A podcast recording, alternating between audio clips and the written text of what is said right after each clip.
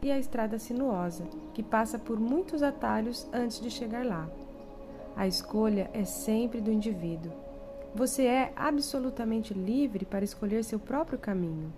Portanto, procure e siga o seu, mesmo que no fim você perceba que desperdiçou tempo seguindo pela estrada sinuosa, quando poderia facilmente ter tomado a estrada reta. Você sabe para onde está indo e o que está fazendo? Você sabe que está no lugar certo e em paz consigo mesmo? É importante que você questione o seu coração e descubra, porque você não pode dar o melhor de si mesmo se você não estiver no lugar certo, fazendo com alegria e amor o que você sabe que deveria estar fazendo. Harion